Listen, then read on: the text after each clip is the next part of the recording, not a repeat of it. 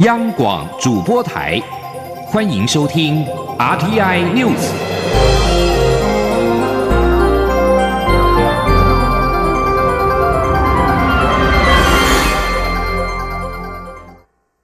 各位好，我是主播王玉伟，欢迎收听这节央广主播台提供给您的 RTI News 新闻。首先带您关注台美关系。蔡英文总统今天上午接见美国联邦参议员昆斯及河山访问团时，特别感谢美国在今年提出的台湾保证法，除了支持台湾国际参与以及洽签台美双边贸易协定，并且邀请台湾参与双边及多边的军事演习。蔡总统也感谢美国政府持续强化对台军售以及军事合作，期盼继续与美国携手来捍卫区域的安全。前天记者吴丽君的采访报道。蔡英文总统二十八号在总统府欢迎首度来台的美国联邦参议员昆斯及和珅率领的访问团，并强调今年是台湾关系法立法四十周年。他很高兴这段时间有许多来自美国的好朋友，就像联邦众议院议长佩洛西所言，这项立法强化台美无可动摇的关系，也在双方自由、民主、法治等共同的价值基础上，不断的深化关。系总统也感谢美国国会不分党派大力支持台美关系，并且特别感谢昆斯参议员和两党参议员在今年共同提出的台湾保证法。总统说：“这里我要特别感谢昆斯参议员和两党的参议员共同提出的二零一九年的台湾保证法。那么其中除了呃支持台湾国际参与以及洽签呃台美双边贸易协定，并且强调台湾是。”是由开放的印太地区的重要的一环，邀请台湾呃参与双边及多边的军事演习。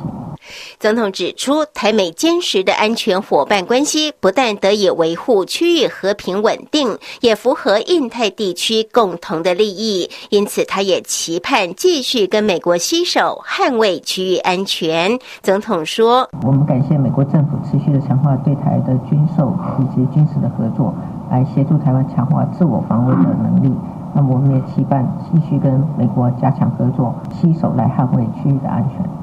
总统并强调，台湾已经准备好了，有意愿也有能力为国际社会做出更多的贡献。相信台美在既有的稳固基础上，能够继续加强伙伴关系，一起成为区域跟世界上一股良善的力量。中央广播电台记者吴丽君在台北采访报道。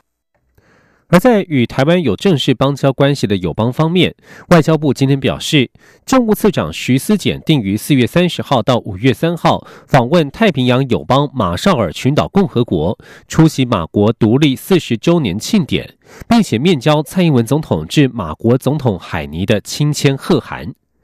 马绍尔是台湾在太平洋地区的重要友邦，两国建交二十一年来邦谊稳固。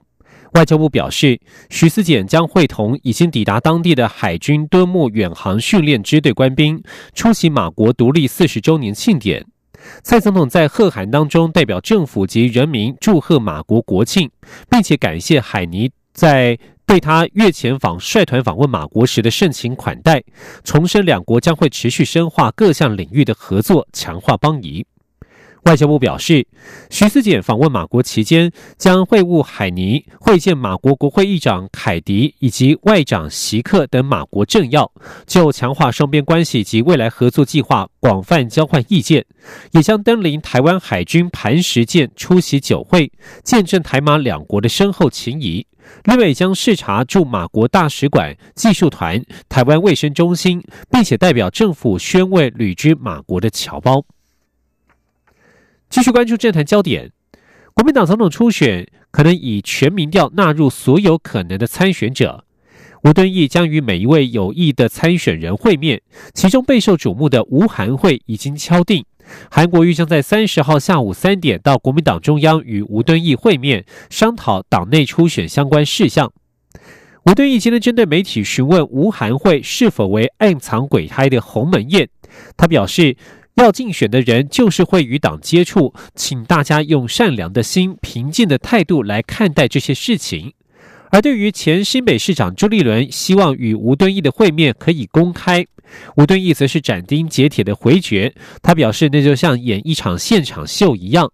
吴敦义还说，朱立伦与韩国瑜见面时也没有公开。前国民党立委蔡正元日前在脸书爆料，指去年高雄市长选举，国民党主席吴敦义曾经交付新台币四千万元给韩国瑜。对此，吴敦义今天再次表示，他没有讲过是几千万，也没有经手。但他认为选举本来就会有广告经费，很自然。韩国瑜吴敦义说：“我没有讲讲几千万哦，我没有经过手，我不知道。老实讲，选举你能够。”吃卤肉饭，你请别人也吃卤肉饭吗？要登广告也用卤肉饭给他吗？不可能嘛，一定是有一些钱是要付广告费、宣传费嘛，这是很自然的事情。而韩国瑜在二十七号受访时，感谢吴敦义。澄清此事，他也表示，去年选举的企业捐款很快会由会计师公布账目。他不是一个贪财的人，对于蔡正元的说法完全无法接受，呼吁蔡正元应该澄清。而前新北市长周立伦今天在云林县受访时表示，对于韩国瑜意外现身挺韩大会是不是选定了？他说尊重韩国瑜的决定，大家各自努力。继续关注文教消息。二零一九台湾科普环岛列车明天开始将展开四天的科学环岛旅程。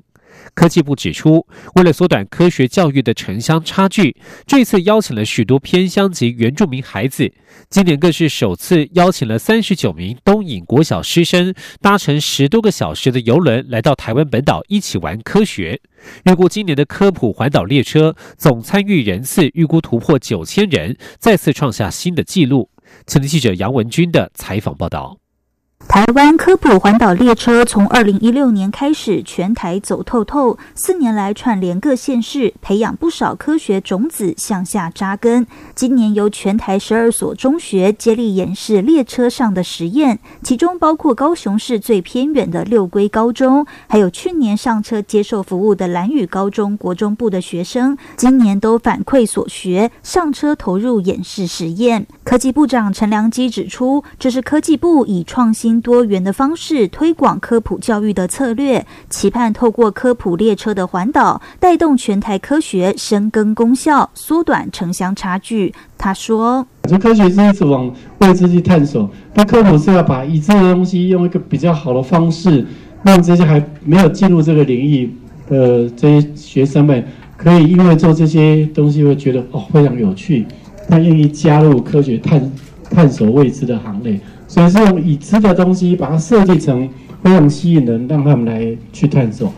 那那这个对很多的创新是有一个积极的意义。科技部提到，今年特别扩大离岛偏乡学童参与人数，其中有三十九名来自东引的孩子，来回交通更花费超过二十个小时的航程才搭上科普列车。整趟环岛行程，包括站内、站外和列车上，预计将会有超过九千名学童和家长共享盛举，热情参与。根据规划，四月二十九号启程的科普环岛列车将以台北车站为起点，四节车厢每节可以搭乘六十名学童和家长。预定五月二号返回台北车站。第一节车厢由全台十二所中学学生接力以科学的内容服务上车民众。另外三节车厢分别由与台南一中合作的美光科技、台湾艾斯摩尔、台湾默克集团负责设计科学实验活动。中央广播电台记者杨文君台北采访报道。接下来关注的是一项便民措施：台电衣柜台 APP 上架至今已经接近了二十万下载次数。民众除了可以透过 App 缴交电费，台电今年还将推出用电量分析的功能，未来只要透过一键就可以掌握家中的用电情况。台电在二零一六年推出了台电衣柜台 App，并且提供电费资讯推播、用电申请变更以及线上缴费等服务。今年将再推出用电量分析、历史账单、载具归户、自动对讲通知等功能。其中，用电资料可以回传手机，民众可以透过手机 App 掌握家中用电情况，并且可以借由 App 设定节电目标、用电异常提醒等功能。而为了提供多元的缴费管道，台电衣柜台 App 在二零一七年开放线上信用卡缴交电费，去年更结合结合了接口支付、Line Pay、一卡通等八大行动支付平台，让民众缴交电费有多元的管道。继续关注的是国际焦点。美国总统川普二十六号向全国步枪协会 （NRA） 表示，美国将退出联合国武器贸易条约。由一百九十三国组成的联合国大会，在二零一三年四月以压倒性票数通过武器贸易条约。全球最大的军火出口国美国也投下赞成票，并且由当时的总统奥巴马签署。但由于遭到 NRA 以及美国保守派团体的反对，至今仍未获得参议院通过。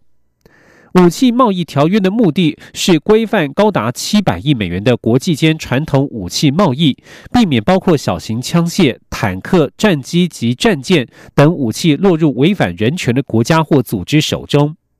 针对川普表示将退出联合国武器贸易条约，欧盟二十七号警告，退出这项联合国规范全球武器贸易的条约将会伤害全球对抗非法贩运武器的战役。川普并且在推特发文表示，退出这一项条约的决定是捍卫美国主权，表示绝不允许外国机构践踏宪法第二修正案。美国宪法第二修正案保障人民持有和携带武器的权利。美国加州波威市市长瓦尔斯二十七号表示，一名男子在当地的犹太会堂开枪，造成一人死亡、三人受伤。每日邮报报道，据信这是一起仇恨犯罪。瓦尔斯表示，枪击案造成了四人受伤，有一人在送医后死亡，其他伤者则没有生命威胁。据传，在犹太会堂当中有拉比手部中弹。目前，警方已经逮捕了一名十九岁的嫌犯。美国总统川普二十七号对此表示，美国将与犹太社团团结一致。他并且强烈谴责反犹太主义与仇恨罪恶。在六个月之前，白人至上主义者鲍尔斯持枪闯入匹兹堡市松鼠丘的生命树犹太会堂，造成十一人惨死，是美国犹太社区历来死伤最严重的攻击案。而根据警方证实，二十七号这一起案件的犯案凶嫌是十九岁的厄尼斯特。厄尼斯特在一封公开信当中谈到，他要捍卫白人的血统。他还向袭击生命树的鲍尔斯以及应该对纽西兰基督城清真寺枪击案负责的塔伦致敬。那一场大屠杀造成五十人死亡。即将焦点转到委内瑞拉。委内瑞拉反对派领袖瓜伊多二十七号再度再度呼吁军方停止对委内瑞拉总统马杜罗政权的支持。他同时宣布，将在劳动节举行委内瑞拉史上最大规模的示威，以推翻这位四面楚歌的总统。瓜伊多在首都卡拉卡斯的集会向群众表示，军方的支持是罢黜马杜罗行动的基石，而他也提醒军方，他们正肩负着一个历史机会。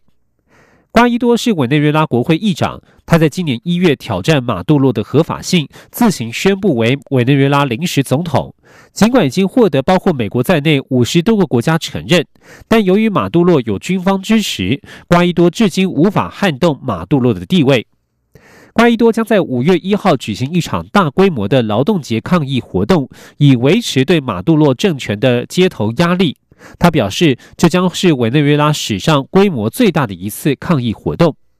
在此同时，委内瑞拉政府也号召大规模的亲马杜罗政权示威，作为其年度劳动节游行的一部分。新闻最后将焦点转到印度，印度警方表示，一辆巴士二十七号在印度喜马拉雅山区坠入深谷，至少造成十人丧生。印度新闻信托社引述官员的说法表示，这辆巴士是从喜马喜马基尔省达豪斯镇要前往邻近的旁遮普省帕坦科特市，结果在途中坠入了六十公尺深的峡谷。报道引述警方表示，除了造成至少十人死亡之外，还有数人受伤，但是天色昏暗，阻碍了救援作业。在这起事故之前，今年一月，在喜马拉雅山区也曾经发生巴士重大车祸，当时造成六名孩童和司机死亡。在这个地区，由于驾驶容易粗心大意、路况差，而且狭窄蜿蜒，导致事故频繁，经常有车辆坠落深谷。以上新闻由王玉伟编辑播报，谢谢收听。